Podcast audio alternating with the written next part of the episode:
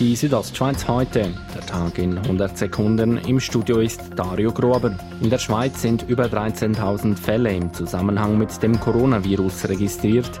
Das sind über 1.000 mehr als am Vortag. Daniel Koch, Leiter der Abteilung für übertragbare Krankheiten beim BAG, sagte heute vor den Bundeshausmedien. Im Moment sind 280 Patienten unter einem Beatmungsgerät. Das ist für eine Schweiz doch enorm viel. Koch betonte, es sei derzeit keine Intensivstation überlastet, alle würden noch Kapazitäten haben. Wegen der Corona-Krise haben laut dem SECO bisher schweizweit rund 59.000 Betriebe Kurzarbeit für insgesamt knapp 760.000 Personen angemeldet. Das entspreche 15 Prozent aller Erwerbstätigen in der Schweiz.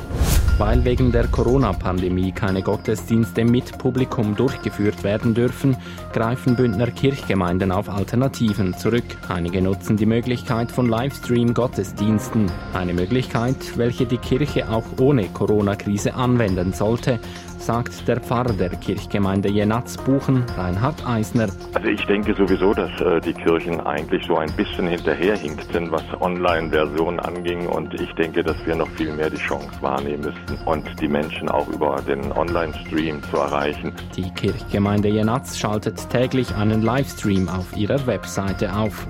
Wegen der Corona-Krise soll der rote Turm auf dem Julierpass noch nicht abgebaut werden müssen. Die Nova Fundation Origin hat ein Gesuch eingereicht und möchte, dass der Julierturm länger bestehen bleibt als ursprünglich geplant.